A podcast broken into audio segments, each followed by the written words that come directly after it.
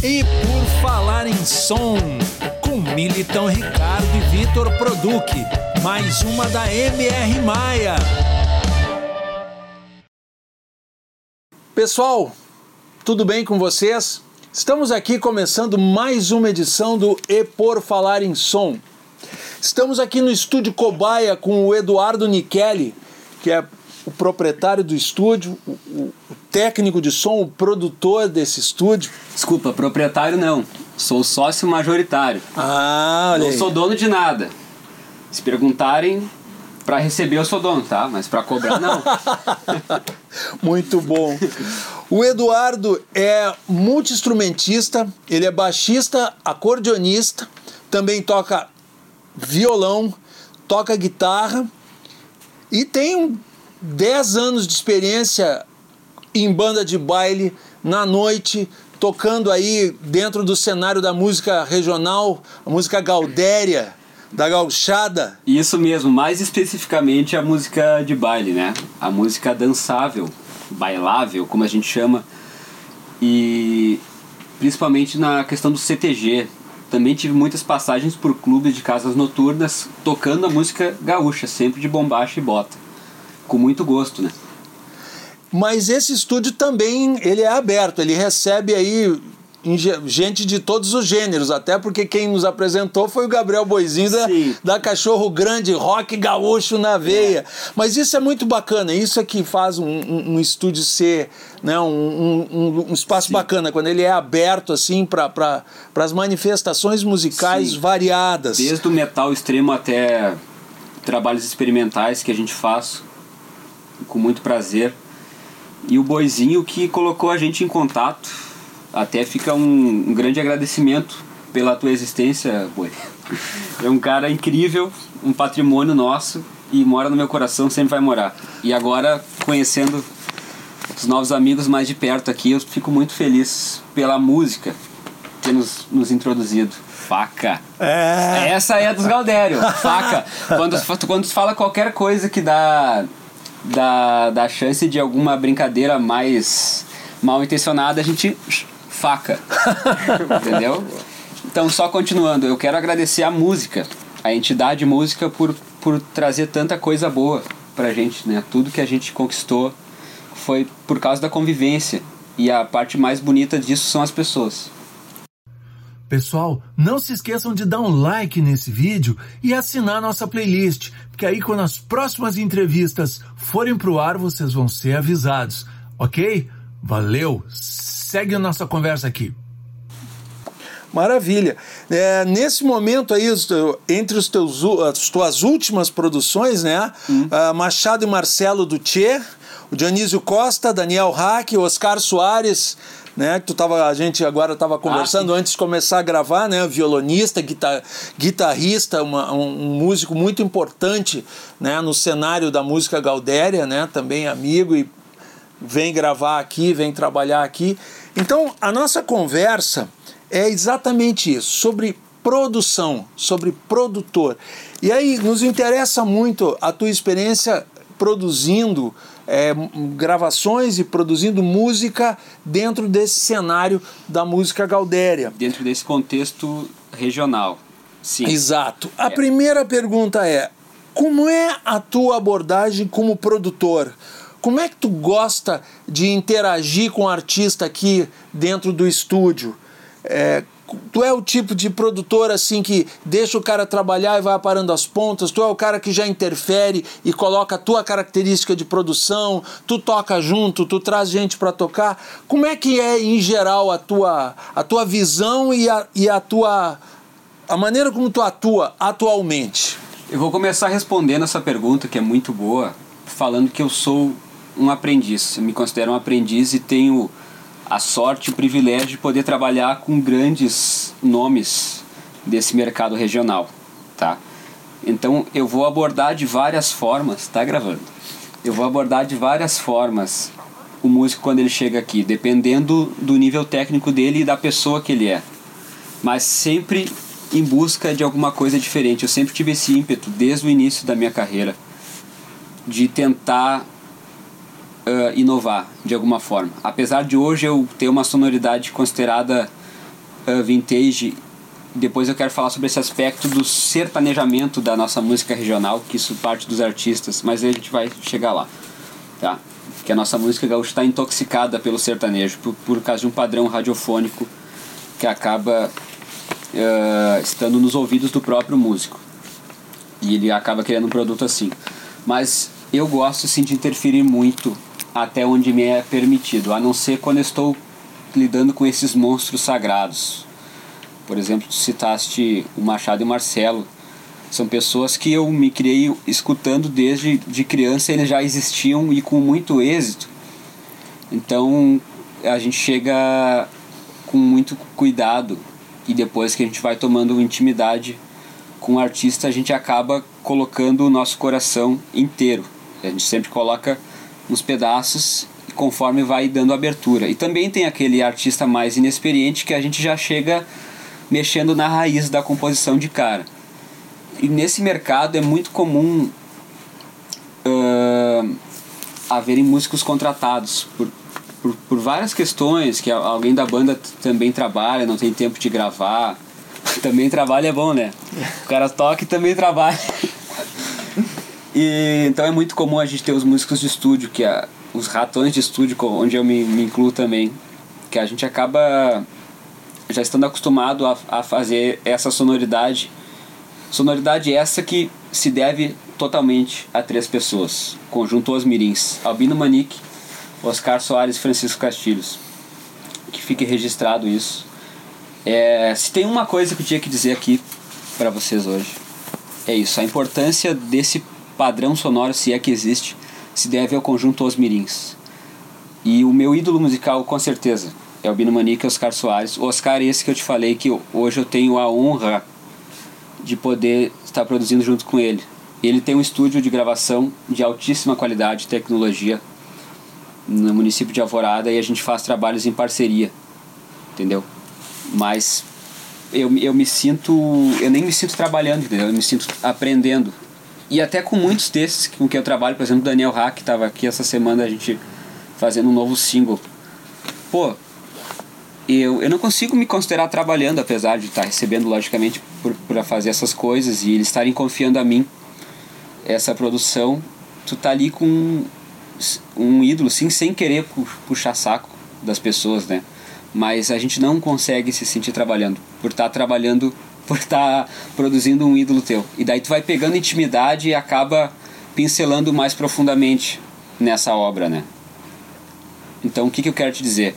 Que essencialmente sempre a voz é do artista, mas nem sempre um, um, um por exemplo, uma banda grava acordeon no seu trabalho. Nem sempre grava bateria, contrabaixo e tal por que, que a música gaúcha tem essa sonoridade que a gente tem por padrão, que isso influenciou a música popular de massa brasileira de hoje em dia, né? Essa coisa do sertanejo e tal.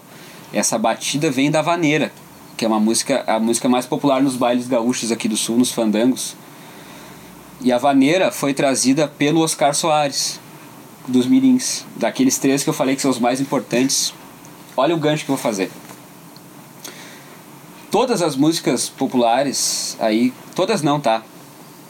Em geral, eu vou generalizar porque é geral, que eles gravaram praticamente todos os artistas acompanhando. César Passarinho, todos os grandes sucessos aí da, dos festivais da época áurea ali dos anos 80, onde a música gaúcha estava né, latente no nosso meio, que hoje ela é um, uma questão de domingo ali, que eu também quero falar sobre isso foram os mirins que fizeram, entendeu? Então essa batida da vaneira que tem hoje no sertanejo universitário, tudo isso veio dos mirins. Então a gente tem que respeitar 100%. Não, não é, isso não é uma questão de ponto de vista, isso é um, um fato, entendeu? Assim como a água é líquida, os mirins são responsáveis pela sonoridade da música gaúcha e pela sonoridade do sertanejo hoje. Tá? Espero ter respondido da seguinte forma: que é muito comum ter uma banda de apoio no estúdio para gravar um instrumental para os artistas. Essa é a resposta. Show de bola. Eu, essas referências que tu citou, né, uhum. Eu queria saber o que que é, literalmente tu, tu trouxe pro teu estúdio deles assim, tipo, se tu consegue me citar algumas coisas que tu trouxe. Ah, mas olha, pega do gancho que eu me considero um aprendiz, né? Uh, de estar trabalhando com esses com essas legendas da nossa música. Eu mais pergunto para eles. Eu, vem o cara gravar, entra pela porta ali, eu, ah, como é que era no estúdio tal que a gente nós tivemos para depois eu quero citar ali uh, o histórico dos estúdios né, que produziram música gaúcha e acredito que outros estilos também, o rock gaúcho e toda essa cena que aconteceu aqui em Porto Alegre, sul do Brasil. Uh, eu pergunto muito sobre os processos de gravação. E, e eles não dão tanta importância quanto eu, porque eu quero saber qual era a cor da meia que eles estavam usando para mixar. Eu com militante. é, então. Então a gente. Tu não te sente muito, muito feliz de estar tá aprendendo e ainda trabalhando Nossa. com uma entidade. Mas isso é, mas isso é recíproco, cara. Eu aprendo com ele também. É, Sim, parceria. É, é, emocionante, cara. Sempre parceria. Eu, eu tava falando ali, nada disso é planejado, mas eu falei nos mirins, assim, que é aquela coisa que a gente bota o disco ali e, e consegue sentir toda essa aura que está na música popular brasileira hoje. E foi tudo plantado por essas três pessoas gravando toda essa cena da música gaúcha. Então, o que, que eu posso trazer de cada artista? São mais exemplos filosóficos, tá? Não é qual microfone eu vou usar, qual é o ganho, qual é não sei o quê. É a questão dos ideais. É, é, é, essa parte técnica tá mais do que superada, né? A gente tem ali grandes livros do, dos grandes mestres ensinando a, a, a, parte técnica. Tipo, ah, tu gravar ali e fazer só som na mixagem. Isso aí é. YouTube. É, entendeu? É, isso aí é o, é, o, é o básico. Mas e o, o greatness? O algo mais, que é o, o grande lance. E o que, que acontecia na origem da música gaúcha? Era gravado ao vivo. Era eles chegaram a fazer 48 faixas num dia, os mirins dessa banda que gravava muito. Eu tô com isso fresco na memória porque por acaso eu tava numa ligação telefônica com o Oscar ontem, tratando de um outro trabalho, e eu comentei que a gente ia fazer entrevista hoje e eu falei, ô, oh, fala, fala alguma coisa aí. E daí ele começou a me contar que era muito requisitado o conjunto, os mirins, para fazer as gravações e eles chegavam aí tocar fim de semana, quinta, sexta, sábado, domingo, viajando né? A banda viajava com equipamento, Santa Catarina, Paraná, Rio Grande do Sul. Viajava com equipamento, montando, desmontando, chegando em Porto Alegre e ainda gravando, quando não era em São Paulo, né? Pegando avião, então não parava. E eu perguntei, mas por que que gravavam com tanto volume? É, temos que ganhar dinheiro. E eles eram quem fazia isso, faziam rápido e bem. E com uma musicalidade genial. Então eles iam de manhã gravar um disco, de tarde gravar outro e de noite já gravar outro. E tudo valendo. Sem conhecer a música, tá ali o, o cantor. Tá, toca aqui, um, dois, três, foi, sem metrônomo. E valeu. Próximo é próximo, fazer 48 faixas num dia. Entendeu? E a gente tá falando disso, cara. Isso é isso é isso é bop da música. De, isso é, é a, a rota da, da Não, que, que que veio antes? A partitura ou a música? O que é. que veio antes? A música ou o metrônomo? O músico ou o metrônomo? Claro.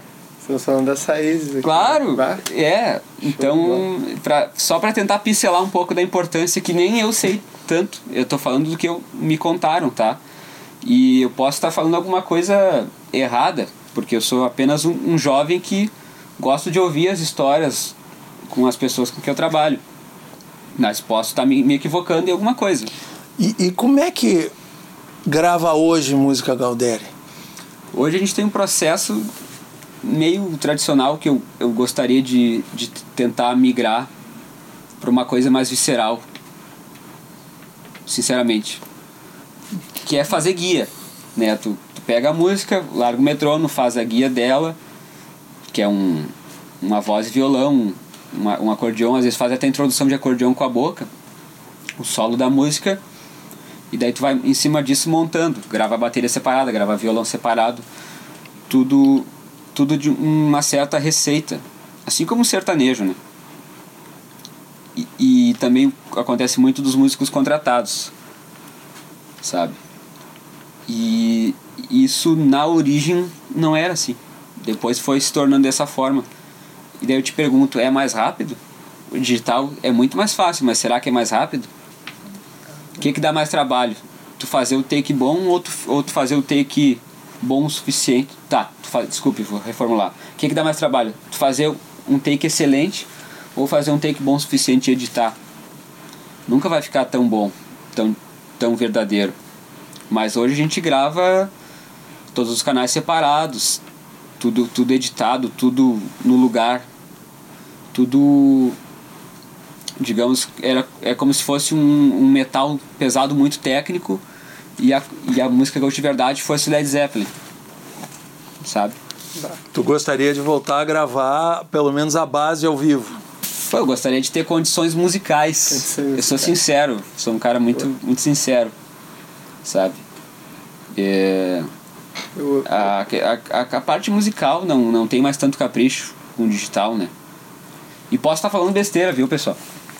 Não sei mas, mas eu digo assim, mas tu, tu gostaria de de novo botar o, o pelo menos assim, claro. baixista, o baterista, o gaiteiro, o violonista gostaria. fazendo a harmonia básica, botar para né, músicos tocando junto e depois só é, encaixar mais é, algumas coisas. Gostaria, mas é que, é que as pessoas chegam para gravar sem nunca nem ter tocado a, a música. Essa é a grande verdade. Poucas bandas têm uma formação definida, bandas de baile. Tá. Isso possa parecer, pode parecer estranho para as pessoas de outros meios musicais, porque a música gaúcha ela é um pô, dá para fazer muitos TCCs sobre esse, essa essa vibe de estrada que a gente tem. Como é que tá? Como é que é esse mercado hoje em dia? O, o pessoal tem a banda de baile, mas acaba gravando também? Ou tem o pessoal que faz baile e tem o pessoal que tem o trabalho eleitoral e não mistura? Ou é misturado? Como é que como é que tá isso organizado hoje? Quem é, é que vem gravar aqui contigo? Uh, tanto bandas quanto artista solo, tá? Daí são bandas que já atuam muito com o cover no mercado de baile ou de algum show, enfim, e acabam trazendo alguma composição para gravar. Só que essa música ela, ela toma o sotaque dela em estúdio. Ela não vem com uma coisa pronta.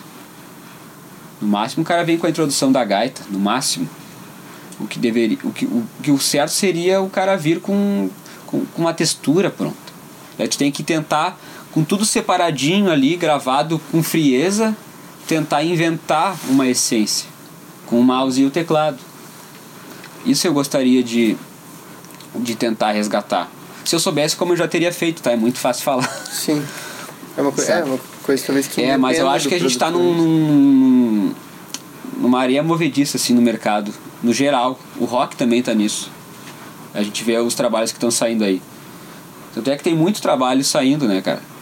Tu olha aí no Spotify, uh, 99% da audiência vai para 1% das músicas. Tu tem música pra caramba saindo aí, só que ninguém tá escutando.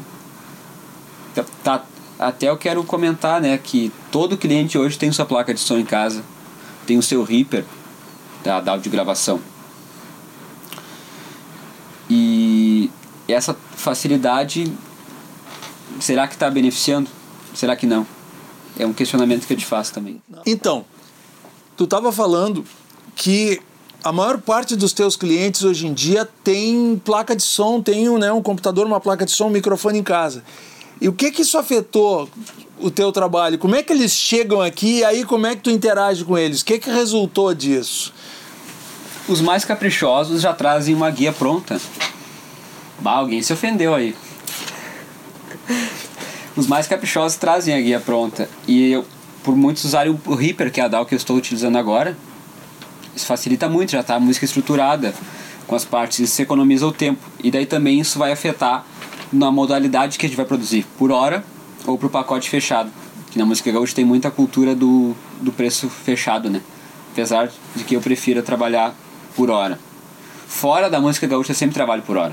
Nunca no preço fechado. Porque o, o gaúcho, o regional, ele tem.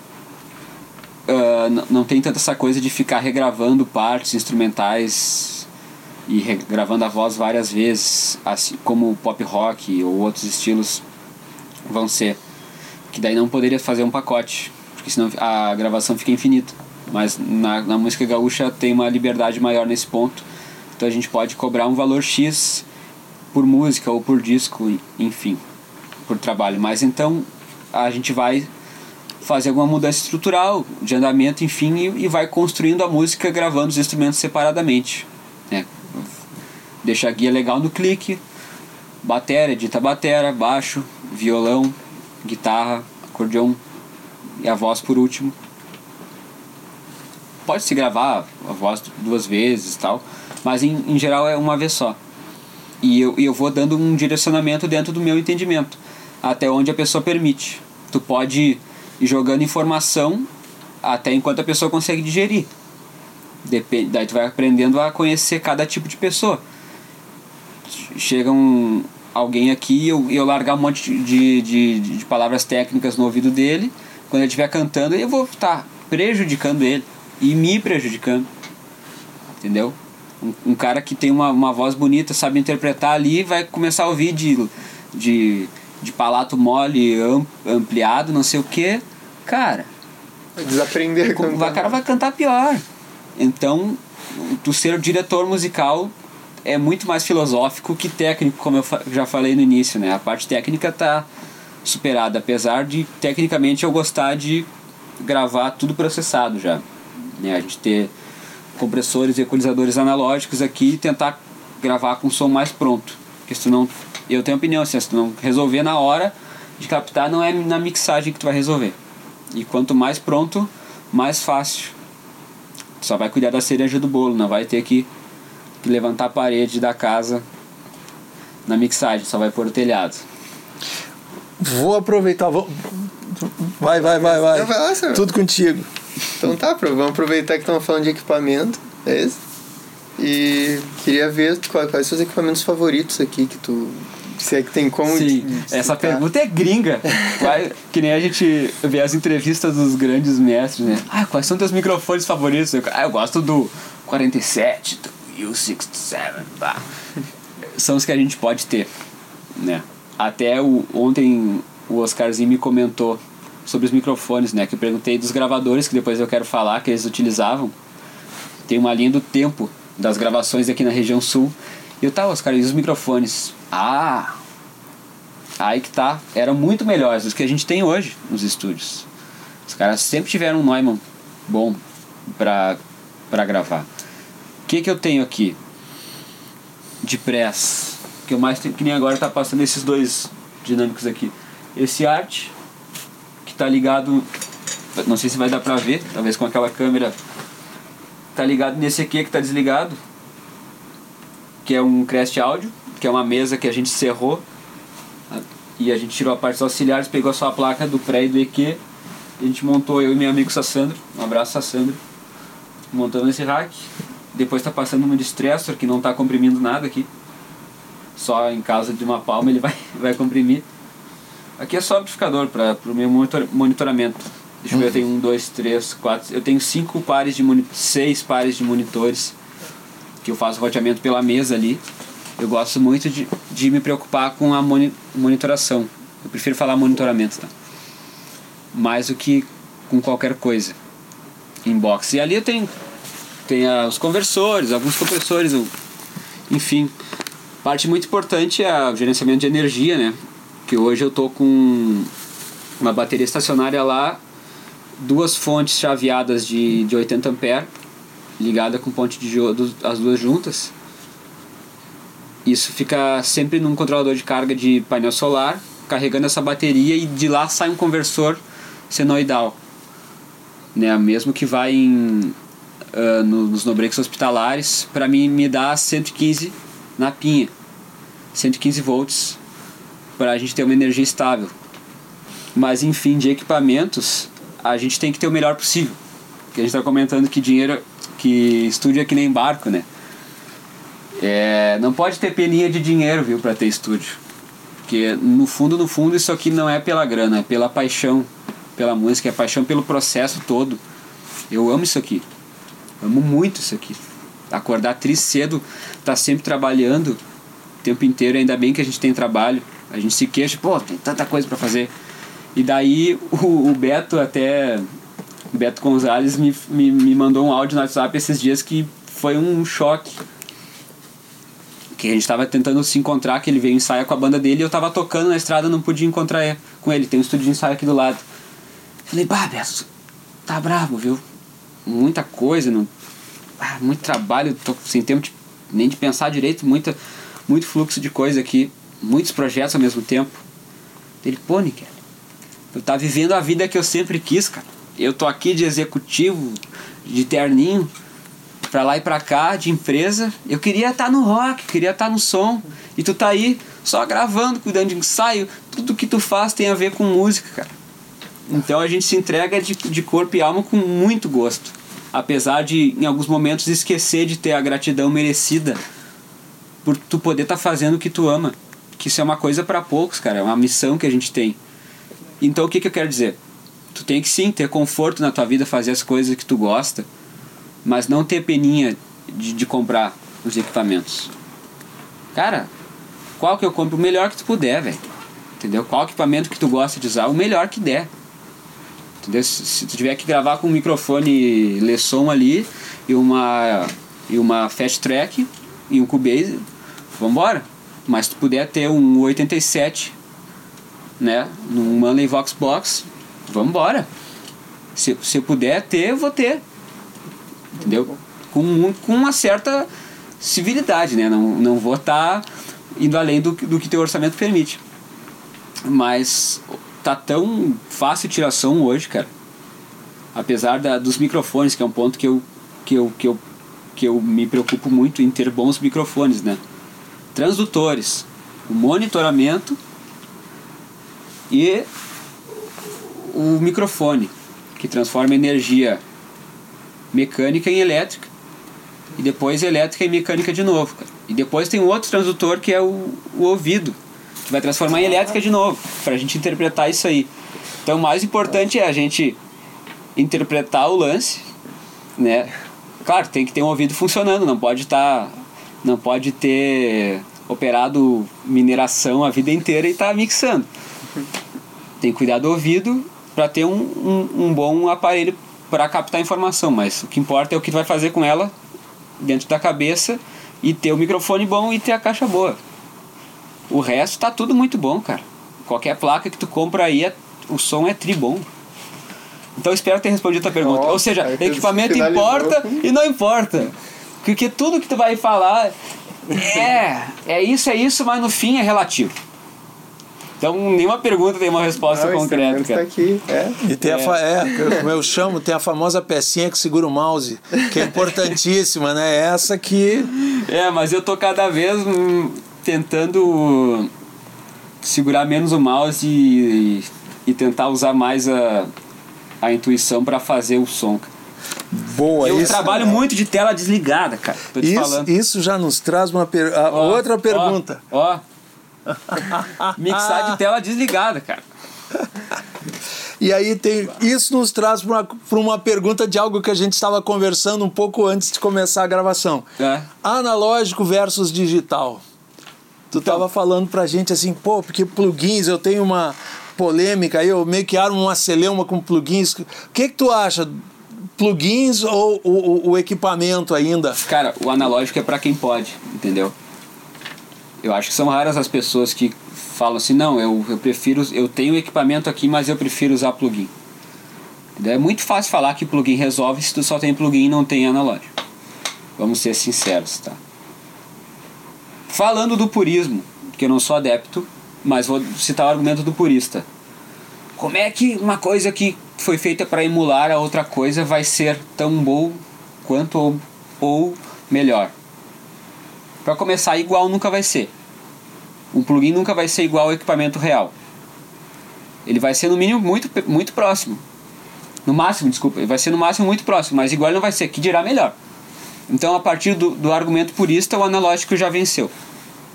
Mas o que, que eu mais gosto é a trabalhabilidade. Tá? É tu poder pegar o botão e fazer a parada na hora, porque o analógico tu não tem voltar atrás. Tu, ah, vou, vou gravar essa, esse bumbo aqui, tu já pega o 500 aqui, ó. Ó, fazer um.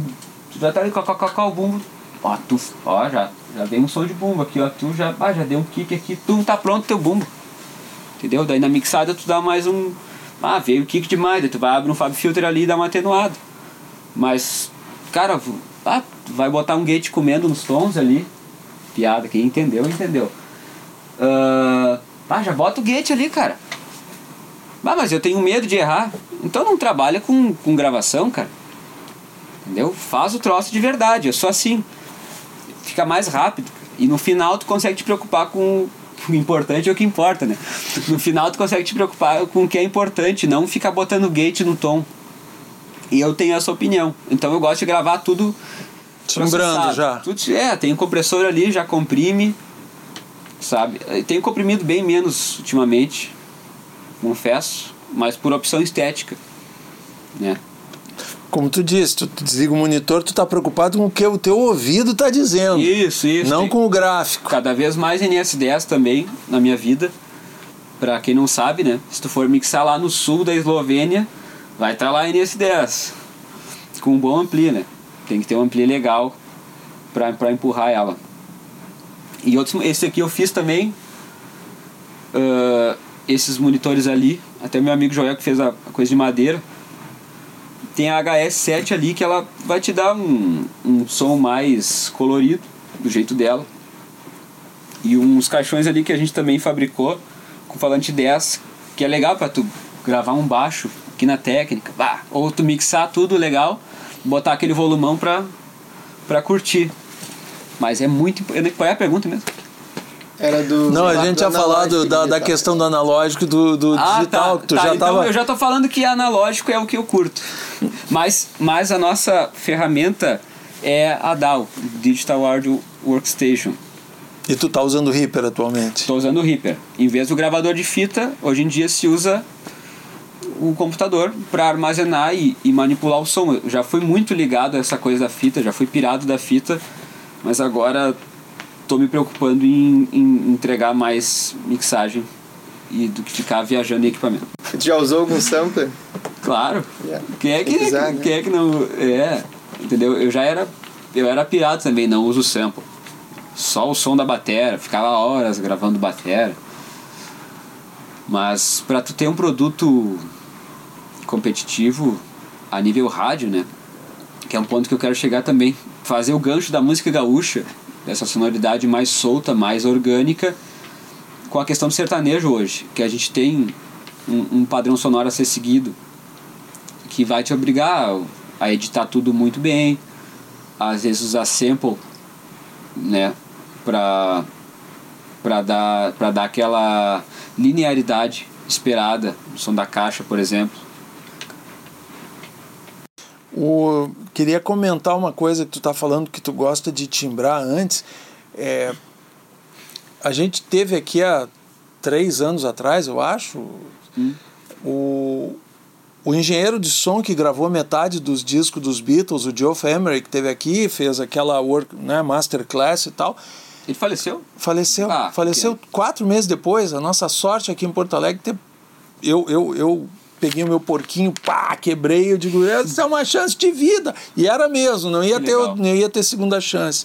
Peguei umas economias, digo, mas foi um negócio mágico. Mas enfim, ele trabalha até hoje com equipamento digital, ele continua trabalhando assim.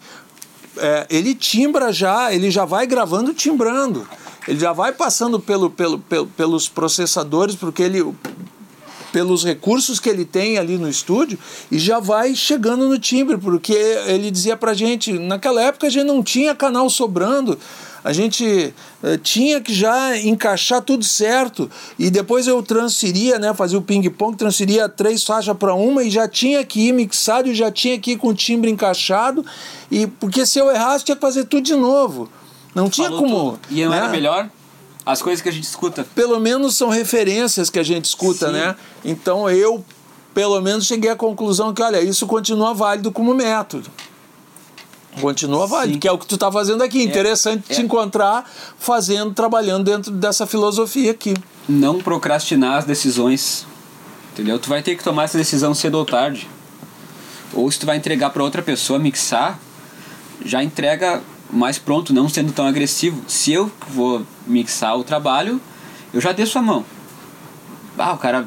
Eu não tenho medo de botar um agudo no máximo aqui, se o cara tá gravando um metalzão ali, o cara vai. Eu não. Na voz. Ah, vai gravar uma voz ali, se eu sentir que eu quero aquele agudo, eu. eu dou-lhe. Se eu que vou mixar, né? Não vou entregar também uma coisa toda estranha pra alguém mixar. Daí eu já vou mais partindo do flat, apesar de que eu, eu concordar. Como é que é o nome daquele senhor que foi fazer o workshop ali na Tech Audio? O Rodrigo de Castro Lopes? Isso, ele grava já num clima mais flat, né? E tira um baita som. Mas ele se preocupa muito em timbrar microfonando. Isso, é. Ele timbra microfonando. É, e eu, eu sei que, que há essa preocupação de já buscar um Claro. bom timbre. Só que antes de pensar no processador, ele pensa muito, ele pesquisa muito o, o lugar da sala, ele analisa a, a, a posição da sala, ele nos ensinou a, a ir testando a, a sonoridade da, da, da, sala, achar o lugar mais adequado para aquele instrumento e depois a seleção de microfone, o posicionamento de microfone é, dá opções. Então ele já busca timbrar Sim, apesar de eu estar falando essa coisa de, ah, eu boto agudo na voz, não sei o que, eu tenho plena consciência que esse é o certo. E não existe certo e errado, tá? Mas eu tenho plena consciência que essa é a melhor forma de fazer. Que é tu achar o microfone certo. Que é muito melhor para questões de fase. Tu, tu, tu pode tecnicamente muito melhor do que eu explicar isso. Ah, mas é um pouco de, de uma atitude rebelde tá tá fazendo esse contraponto à era digital porque eu vejo meus amigos todos com Ableton tudo mid não sei o que eu, eu acho uma forma de de ir contra o sistema pegar um sintetizador analógico todo desafinado e sair gravando meio clipado assim. Eu, eu, eu, eu acho isso muito belo muito rico. Uma forma até de protesto. Fazer o que sempre se fez né? Te- não tipo pô quem é esse guri? Tá, tá achando que tá inventando a roda cara? Chegou aí ontem no, tá recém começando a trabalhar e já tá estufando o petinho mas é uma é uma forma que eu acabei me, me enquadrando assim dentro do do, do, do meio que a gente está trabalhando aqui de, de já gravar processando então usar todos os recursos que o digital pode te dar para chegar naquele som tentando tirar timbrões legais, tudo, mas usar a facilidade digital e tentar usar a velocidade de gravar em analógico, porque vai mixar mais rápido. Outra coisa que eu tenho feito muito é o summing, né? Largar em 16, 14 canais aqui né, nessa Lenhit e fazer pequenos ajustes finais. E é muito emocionante, porque tu não tem volta, né? Tu vai, vai, vai mandar, vai printar a música, tu vai lá, pá, batera, pá, pá, é esse volume? Ou é ou não é? Essa emoção que os caras tinham na. Imagina, pá, tu tá gravando ali Beatles. Pô, eu vou ter que mixar é, essa bateria e essas guitas aqui esse- e mais esse, essa percussão em dois canais para passar para esse gravador para continuar gravando. É isso. Tá. E os caras estão ali, nos- os caras estão ali atrás de ti. Então, e- olha, e, e tá aí as músicas mais escutadas até hoje. Entendeu? Então hoje tá todo mundo aqui cheio de plugin gravando em 190 canais. Tá ficando mais legal? Com essa procrastinação das decisões. Eu não tô afirmando, eu tô só deixando a pergunta. Né? E deixa eu te fazer uma pergunta assim. É, como tu recebe aqui gente de diversos gêneros? Tem muita diferença tu gravar música gaudéria e gravar rock?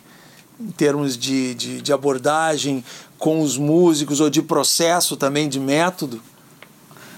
Absolutamente sim. Tem muita diferença. E o desafio está justamente em eu virar a chave do estilo. Virar a chave do estilo. Eu acho que hoje eu já, já cheguei num, num consenso interior nesse aspecto. De tu. Primeiramente as pessoas, né? Dentro de um estilo, cada ser humano, tu, tu vai achar a forma de chegar nele vários egos ali, a tua musicalidade permeando com a, com a dele, achar esse ponto é o grande lance da produção musical. E tu virar a chave do estilo é muito difícil, mas a gente faz. né? E gravar bem, eu acho que sempre vai ser difícil. Apesar de estar muito democratizado, a questão de, como a gente já falou, de todo mundo ter o seu Reaper e a sua Scarlett em casa, sempre vai ser difícil tirar som. Os cara, as coisas que rodam de verdade ficam são muitas horas de estúdio gastas. Caras, peixes muito grandes, tubarões muito grandes produzindo, músicos excelentes, compositores estupendos. Eu, eu, eu acredito nisso, sabe? Mas a pergunta que tu fez, eu já esqueci. A diferença entre gravar um grupo Isso. de música gaudéria e tu gravar uma banda de rock. Tu disse que tem que virar a chave. Que virar Agora, a em chave. termos de método aqui, da Tá. tua técnica de trabalho, Tá, no que que tu tem A que variar? a Qual é essa mudança de Tá, A chave? principal diferença é que o Galdério está acostumado a ter a banda de estúdio. Ele já não, ele já não tem essa resistência. No rock, às vezes com muita reza brava eu consigo. Ah, eu pego ali, gravo baixo, ou chamo algum colega, grava ali o- alguma coisa assim, se, se, se, se tá difícil a coisa e os caras aceitam em prol do produto. Né? Mas o Galdério já é bem mais tranquilo nesse ponto. Então eu, a gente até consegue chegar mais perto de onde a gente quer no Galdério, porque o rock tu vai tirar uma fotografia de uma flor. Né? Só que o número de pétalas e a cor da pétala, pétala é mais ou menos a, a planta que vai te dar. Então tu vai tentar adubar essa planta do rock pra, pra fazer essa da melhor forma possível. Mas o gene dela tu não vai mudar. Tu já pegou a mudinha. Entendeu? Quer dizer, a banda já vem com um Ah, arranjo é. meio pronto, meio pensado. Isso. E é difícil tu conseguir Isso. trabalhar. Pô, tu vai mudar a palhetada do cara? Entendeu? Não. Sabe? O músico de estúdio, tu. Pô, eu quero que tu palheta duas pra baixo, uma pra cima ali, cal. Daí bota esse captador aqui, e vamos fazer esse timbre aqui, o cara tu, tu, tu, tu, o cara que é gravador. Mas o cara da banda não tem essa realidade. O cara da. O, o, o, o, cliente do estúdio de médio porte, que é onde a gente, a gente tá falando disso, né? A gente não tá falando de, de mega estruturas e mega produtores, a gente tá falando de uma coisa mais palpável aqui para Porto Alegre, né? Ah, e eu acho que o músico gravador, o cara que já tem sua carreira consolidada, que já é um cara realmente músico de carreira, ele tem o caminho. Todo, todo músico experiente ele já é produtor. A gente tra... vou, vou- citar Rage My Eyes, que é grandes amigos aí da, do meio do metal. Também a, a tropa de elite do, do metal aqui da, da volta. O Magnus, o Francis, o Pedrão, o Pozo, vocalista. Todos são professores excelentes, todos são produtores excelentes. São pessoas excelentes. Né? A parte humana é tão importante quanto a parte musical, né? É, se não mais importante, né? pessoas queridíssimas. E todos eles têm o caminho das pedras. Quando eles vão produzir um EP, eles não vão. Ah, vamos, vamos, vamos achar um cara aqui, a não ser que seja um produtor nível mundo, que nem eles chamaram um gringo lá pra, pra produzir o outro álbum deles. Daí é pra, justamente pra, pra deixar florescer a, a parte mais artística deles, apesar de saberem produzir, e deixar um cara mandar neles. Mas, tipo, eles acabaram de lançar um, um EP agora, até eu participei do clipe, eu, fazendo uma gaita ali no clipe só. E eles já têm todo o caminho para tirar o melhor de si, produzindo por ter tanta experiência em estúdio. Então, isso já é um outro nível de banda, que não é o que o produtor, o, o cara que hoje chegar assim, quero ser produtor, pai, mãe, me dá uma, me dá uma, uma fast track me dá um notebook aí, um microfone Behringer. Vou começar, vou instalar um Ableton e vou ser produtor. Não é esses caras que, que, que ele vai gravar. Entendeu? Até eu, quando gravo esses caras, me considero num, num auge momentâneo ao estar fazendo esses trabalhos de alto nível. sabe? Porque esses caras já têm o caminho, é isso que eu quero dizer. Então a principal diferença entre o Gaudério e o rock é que no Gaudério tu tem que tu pode formatar mais a sonoridade do produtor. E no rock tu tem que buscar o melhor dos caras e aceitar a forma que eles tocam. Isso quase que nos traz para aquela primeira pergunta que eu fiz de qual era o, o, o teu perfil, qual era a tua abordagem. Mas uhum. é interessante que tu está mostrando que tem que ter abordagens diferentes dependendo Isso. do gênero que vem, do tipo do, do da experiência, nível de experiência do artista. E, e eu né, mudo a minha abordagem se cada, ele já vem cada tempo. com a coisa pronta, se ele precisa Sim. de um apoio ainda na estruturação da composição, da, do arranjo, da, da música, né? Sim. O que que é interessante. A pergunta de professor: qual é o perfil técnico que o produtor de áudio precisa ter atualmente? O que, que ele precisa dominar? Fora essas, fora essas habilidades que são quase que psicológicas, né? De saber uh, ajudar o artista, mas assim, o que, que ele precisa hoje estar tá preparado, assim, dominar para pilotar um estúdio aqui? O que, que tu acha importante de conhecimento, de habilidade, de, de dominar? Quais as ferramentas básicas que ele tem que dominar hoje em dia? Compromisso pessoal com horários, essencial. Fala de trabalhar, né? Não, não de brincar de gravar assim. Se tu quiser realmente uh, ser profissional, não brincar de ser profissional. Compromisso da parte pessoal, ter ser um rápido aprendiz, é tu captar as coisas, suportar pressão é, é importante de, de prazos, de tu vai, vai entrar uma banda pela porta, tu tem que domar os caras, velho. Às vezes é fácil, às vezes não é. E saber se impor quando é hora de se impor, saber ser querido tem muitas habilidades. Tu perguntou qual é a habilidade mais e importante. E a habilidade técnica. Se tu fosse contratar um, um assistente para ti, o que, que ele precisaria dominar aqui da, da parte técnica para que ele pudesse? Eu acho que. Pô, se eu fosse contratar um assistente dos sonhos, ele teria. Tem mais alguns ali. Ó, mas isso aqui seria legal que ele entendesse os termos que estão aqui, que eu pudesse falar com ele esses termos aqui, sabe? Ter lido as coisas, que eu, eu não sei tudo isso, mas eu já li algumas várias vezes e tenho uma, uma noção, entendeu? Não vou dizer que eu, eu sei isso aqui, se eu soubesse isso aqui, eu ah, seria o cara. Sou, porque ter lido várias vezes é uma coisa mostra, mas saber... mostra aqui, tu mostrou tá. esse pra câmera, agora ó, mostra esse, ó. Esse aqui foi presente do grande Fábio Jardim. The Recording cara. Engineers Handbook. Handbook. Tem esse aqui, The Mixing Engineers Handbook. Então aqui tem, tem desde o básico, que não deve ser negligenciado. E aqui tem do Bobcats, ó, Mastering Audio. Uh, perguntou o que, que ele tem que saber tecnicamente, né? Nem eu sei isso aqui, tá? Mas é, é, é legal já ter lido e entendido tudo isso. Sabe? Eu, eu considero que tu realmente saber, tu já tá num outro nível.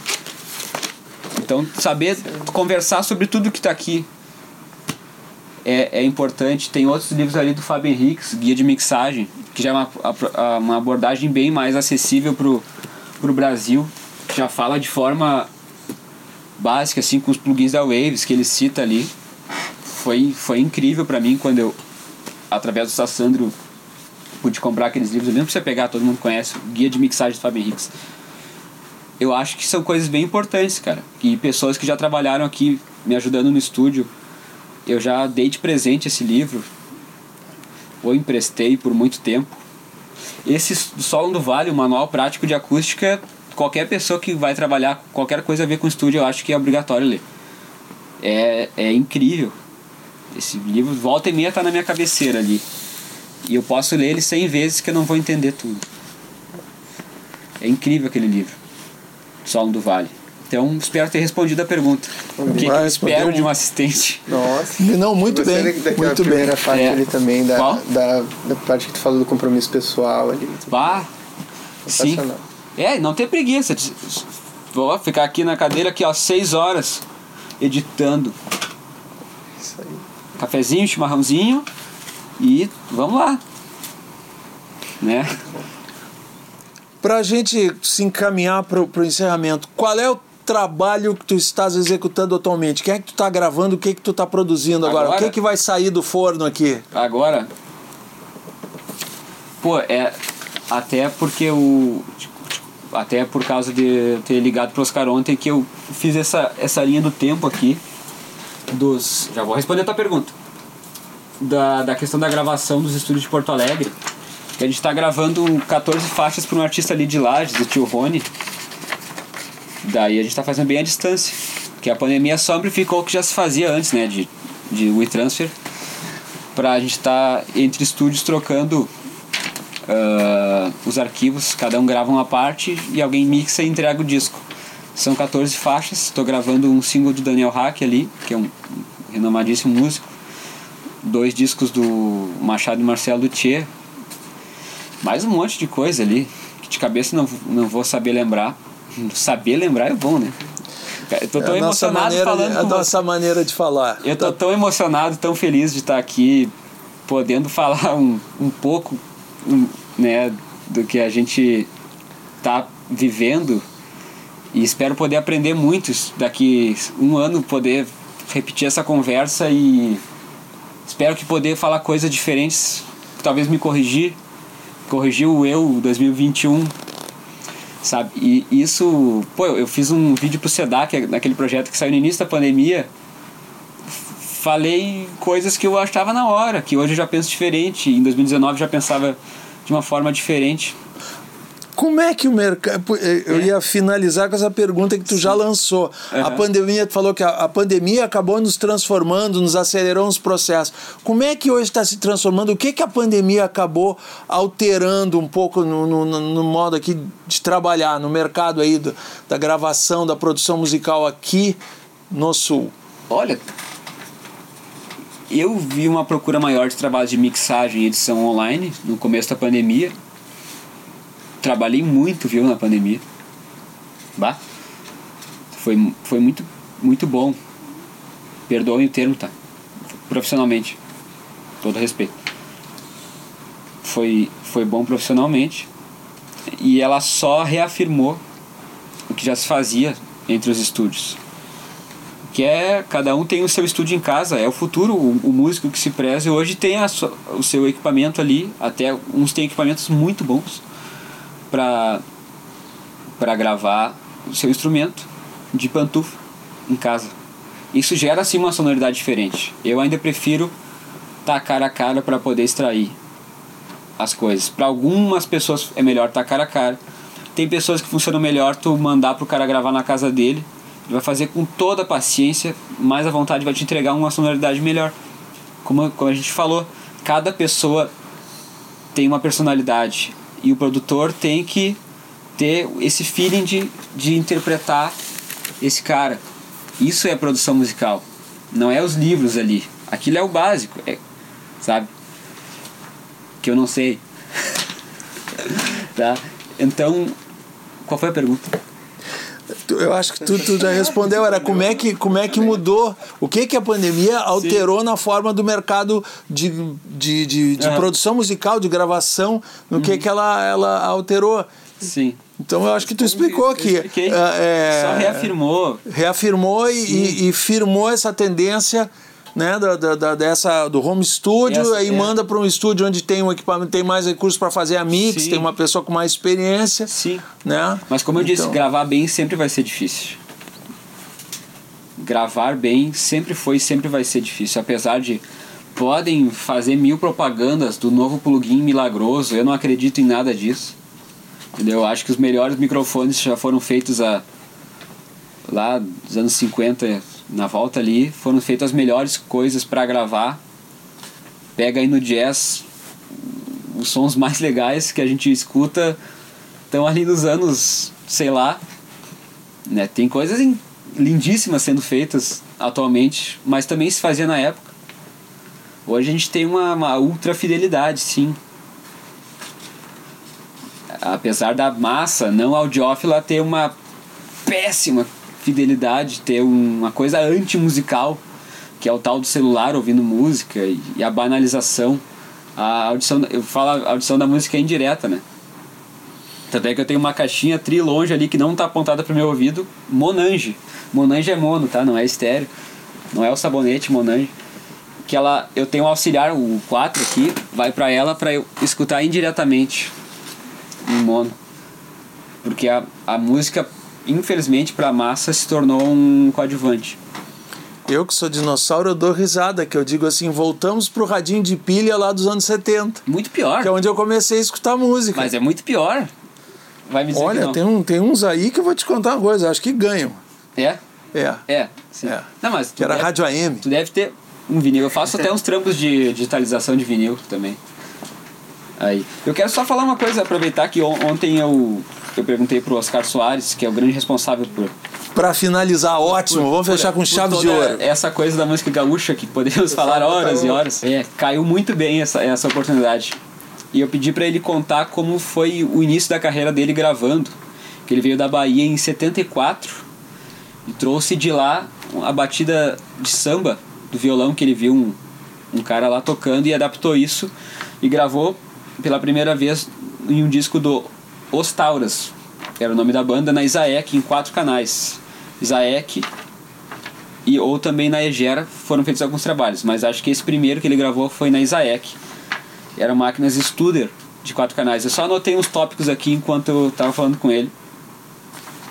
Daí, logo em seguida veio oito canais, também Studer em uma polegada. Daí nos anos 70. E daí nos anos 80 veio a Studer de duas polegadas em 16 canais. Era muito comum também a uma polegada e 16 canais, já era duas polegadas. E Studer, já no 81 por aí já tinha. E isso era mixado na mesa, no próprio estúdio, num Akai 4000DS e depois num TEAC de 3 quartos. Eu acho que 4000DS é um quarto, né? Fita. Não sei direito, de cor. E, e eu perguntei, tá, e os microfones? Daí ele falou, ah, aí que tá. Só tinha microfone bom, reverbs muito bons. Tinha ali na Egero, como é que se chama o, o plate, né? Como é que se chama? O, é o plate reverb. É, coisas que hoje custaria 20 mil dólares. E já se tinha, né? Então, eu, eu acredito que em toda música aqui do Sul foi mais ou menos essa realidade de estrutura. Eu perguntei também para alguns técnicos que trabalhavam na City. É, ali, ah, quais os compressores que tinha? Ah, tinha os DBX ali, que eu imagino que deve ser tipo aquele ali, 266, 160. Era o que tinha. Microfone sim, tinha um Neumann até pra escorar a porta, né? Contava, contava que até pra a porta não bater, bota, ah, bota um 87 ali pra, pro vento não levar a porta. Jesus. Daí ti- tirava um som legal, né? O cara bem. bem não, tirava um som legal, né? Pô, muito legal o som. Muito respeito e isso ditou toda essa sonoridade que a gente tem. E só pra concluir, a música sertanejo universitária, esse batidão que tem, nada mais é que vaneira, que é um ritmo popular do baile gaúcho, que foi difundido pela batida de violão do Oscarzinho, que tocava nos mirins, que é o Albino Manique, o mestre supremo de toda a música gaúcha, por terem gravado todo mundo durante uns 20 anos aí, eles inventaram esse certo padrão sonoro, tá? Mesmo que tu não seja do meio da música gaúcha, se tu lembrar qualquer insight dela, vai te remeter à sonoridade de mirins, de uma forma ou de outra. Então esses caras ah, plantaram uma semente que hoje se reflete na música de massa do Brasil. E eu só sou um cara que tô começando. Espero não ter falado nada de errado historicamente. Eu tenho muito mais para contar do que eu perguntei para esses mestres do que das coisas que eu mesmo vivo aqui. Eduardo Nicheli, eu quero te agradecer muito por essa conversa franca, agradável. É muito legal a gente, né, Vitor, con- constatar essa, essa tua paixão Total. pela atividade, pela música, pela produção musical. E, e é isso que a gente está fazendo. Essa, essa temporada do E Por Falar em Som é exatamente isso. A gente está fazendo um- uma Polaroid aqui, o retrato desse momento aqui da produção musical aqui no Rio Grande do Sul. Então, cara, muito obrigado por nos conceder o teu tempo aí, nos Obrigado. receber aqui no teu estúdio. E, pessoal, até uma próxima. Até. Vitor, valeu. Tamo junto. Tamo junto. Até um próximo episódio. Valeu! Eu... E por falar em som, é apresentado, produzido e editado por Militão Ricardo e Vitor Produc. MR Maia, música e conteúdo sonoro.